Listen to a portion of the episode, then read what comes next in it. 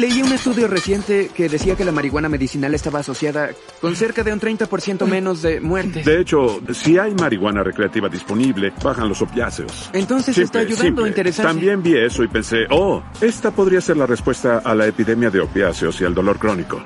El opiáceo y las benzodiazepinas y la medicina para dormir, primero, matan. Absolutamente. Cuando los pacientes mueren por consumo de drogas, así es como mueren. Segundo, perpetúan su dolor y su... y su...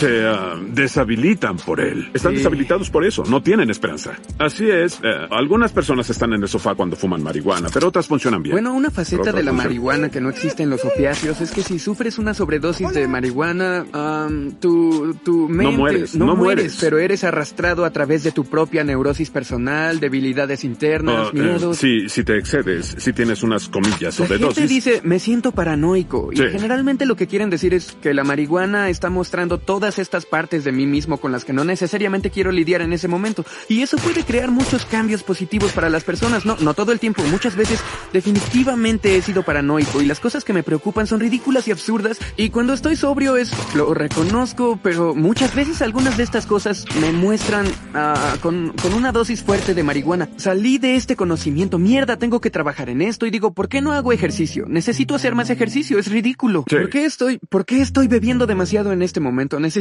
dejar de beber. Eso también te, te, te he contado de ah, cuando casi muero por unas pastillas. Ay, amigo. Am, hubo un, ah, un tipo que llegó a una fiesta en la que estaba vendiendo pastillas para dormir. A la medianoche en una fiesta, idea. lo peor que puedes hacer. Ve a tu auto Sí. y a casa. Y yo, sí, y le compré unas, ni siquiera sé por qué le compré unas, por qué lo haría. Sé bien que nunca, nunca, nunca, jamás en un millón de años debes tomar benzos y beber. No lo hagas, es lo que mata a todos, ese es el combo de la De la muerte. muerte, sí, lo sí, es. eso hice y recuerdo Uno que... de los combos de la muerte. uno de Hay los muchos combos de la ahí. muerte. Y creo que tomé una pastilla y estoy bebiendo ahí, me siento relajado, pero olvidé que... Ese, ese es el peligro. Los Así es como te sí, matan. te olvidas, sí. Y luego Muchas pastillas hacen eso, te olvidas. Es, por cierto, yo, yo debo aclarar mi odio a esta idea de drogas buenas y drogas malas. No existe una buena droga y una mala droga. Hay un químico que no es bueno ni malo, solo existe en el mundo. O lo creamos o está en la naturaleza. Y luego está la relación que los humanos tienen con esta sustancia y ahí está el problema. ¿Y cuál es nuestra biología individual y qué desencadena y qué no? Ese es el problema. Como el Valium. Si necesitas una colonoscopía, Valium o algo igual. Excelente. Así de bueno. Ahora, si solo estás bebiendo absenta y fiestas y a punto de conducir a casa, así de mal. Sí. Eh, no porque el Valium sea bueno o malo, porque las circunstancias y la relación son malas. Nunca lo voy a olvidar, viejo. Esa noche estaba acostado en la cama tratando de recordar cuántas píldoras había tomado. Cuando me desmayé. Dios. Cuando me desmayé y luego me di cuenta, no, no me puedo mover. Como, Oh. como, como si quisiera levantarme ahora mismo y no, no creo que pueda levantarme. Y ahí es cuando me di cuenta de que me estoy Oh, desvaneciendo. Y luego me desperté al día siguiente, gracias a Dios y estaba vivo, pero si hubiera vomitado, Sería me todo. habría Así es como mueren. Sí, tengo Eso un es amigo que murió así. aspiración. Eh, podrías, no tienes que vomitar mucho tampoco. A veces puede ser reflujo, a veces solo un poco de saliva. Baja por el tubo equivocado, ingresa a los pulmones y todas las bacterias que están en la boca van a los pulmones donde no pertenecen. Se vuelve neumonía, luego séptico, entra en estado de shock y muere en unos 30 a 60 Ay, minutos. Puede ser rápido. Por Dios. Esas cosas son el diablo. Sí. El diablo, el diablo, el diablo, Bueno, el diablo, no. el diablo. en esa situación no es el químico, el químico es una cosa de la naturaleza. Lo que es interesante para mí, estoy aclarando nuestro tipo de ida y vuelta también porque me encanta estar cerca de personas que me ayudan a ver el mundo a través de un nuevo par de lentes y tú eres uno de ellos. Gracias. Así que estoy abierto a todo lo que dices y creo que es fascinante. Y luego digo, pero podrías lastimar a alguien, ¿lo notaste? Siempre Claro. digo, pero ¿y si...? Claro. Una de mis declaraciones favoritas es la salud se trata de aceptar y percibir y tratar con la realidad en los términos de la realidad. Mm. Tú dijiste algo que me pareció importante, que era la analogía del alucinógeno del elevador. ¿Usas eso a menudo o es...? La metáfora es que se compara con un elevador que ah, te lleva al último piso de este edificio donde esta increíblemente increíble fiesta pasa, las puertas se abren y ves esta increíble situación utópica que nirvánica. nunca supiste que realmente estaba allí, nunca, lo Nunca has visto supe antes. que estaba allí. Y luego el ascensor, la cosa suena, las puertas se cierran, vuelve a bajar y de repente estás gritando a las personas en el tráfico otra vez. Y eso es una analogía de lo que hacen los alucinógenos. y Justo por así. supuesto está de nuevo mi, mi y mi contribución, donde digo, sí, pero ¿qué pasa si no te dejan el primer piso y termina Y dos pisos en el sótano? Y vas más abajo. Y vas más abajo. Sí. El doctor en mí siempre se preocupa por eso. Sí, y, y- y digamos que te lleva más abajo. Digamos que puedes subir en un globo de aire caliente y ver la cima de una hermosa montaña y luego el globo de aire caliente se desvía un Sí. poco. Ya habrás visto la cima de la montaña y creo que, ah, ya sabes, estoy en este momento realmente en este tipo de meditación ah, que es...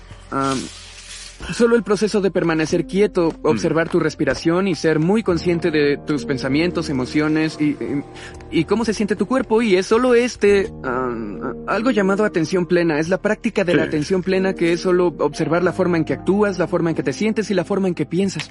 y, y tomar conciencia de las raíces de ah, muchas ah, emociones que existen en ti, especialmente para mí como si me enojara. Y, y tengo muchos arrebatos de ira a veces. Sí, gracias por, por prestar atención a mi historia. Eso ¿Y, pasa. y- y- y lidias con eso tú mismo o es como el tránsito? Pues no es tan sencillo, se ha vuelto mucho mejor, Ah. pero cuando era más joven era solamente una persona enojada, Ah. así que mi, mi impresora no funcionaba un día y me acuerdo Ajá. que yo estaba gritando solo en mi apartamento, rompiendo mi impresora en un ataque de ira. Eso es algo que está muy dentro de mí y es por eso que los psicodélicos me han sido muy útiles. Pero también la meditación ha sido increíblemente útil porque ahora puedo sentarme y puedo meditar y tal vez los perros ladren mientras estoy meditando. Puedo ver la irritación que florece dentro de mí y en lugar de, como la mayoría de nosotros lo hacemos cuando entra la ira, reaccionamos a ella. Ah, es el comportamiento que lo amplifica. Sí, eso es. Y los budistas comparan la ira con una dulce flor con raíces amargas. Y seguimos la dulzura de abajo, hacia abajo, hacia abajo y hacia abajo, hacia las raíces venenosas. ¿Lo haces de una manera sentimental o perspicaz, si eso tiene sentido? En otras Mm. palabras, ¿sigues los sentimientos o tienes algún tipo específico de, oh, eso me recuerda a alguna experiencia o algo? Lo importante es alentarnos unos a otros a acercarnos lo más posible a la verdad. O como mencionaste anteriormente, para cumplir con la realidad en los términos de la realidad. Sí. ¿Sabes? Creo que es Uh. una gran sorpresa. Todos dicen, no, la realidad apesta, el mundo apesta, todo está... Tratamos de hacer este proceso en el que seguimos retrocediendo hasta que ya no podemos mirarnos a nosotros mismos. Queremos ir a este estado de observador completo hasta que llegue a la Sí. cosa, ¿sabes? Tu conciencia de la conciencia. Eso es. Y luego Sí. te vuelves pura conciencia. Sí, Y el concepto es que eso es lo que realmente somos y que Sí. todo este universo material, incluido nuestro cuerpo, es una especie de fen- fena- fenom- feno- no, no puedo decir. Fenomenológico. Campo fenomenológico de, de los fenómenos. Un campo de fenómenos que se encapsula dentro de esta conciencia y por lo tanto eh, la idea de que estoy solo soy, o la idea de que soy un individuo es realmente Muy interesante y de pronto ya no lo eres. Es falso. Es, es una distorsión. Porque tú eres la cosa y el observador se reúne simultáneamente y eso es lo que crea la ilusión de uno mismo. Digo, es como si el universo fuera un delfín, pues básicamente nuestros cuerpos serían una red de pesca. Todos estamos enredados en ¿Te nosotros mismos. sientes así cuando te drogas con ácido? Sí, así es.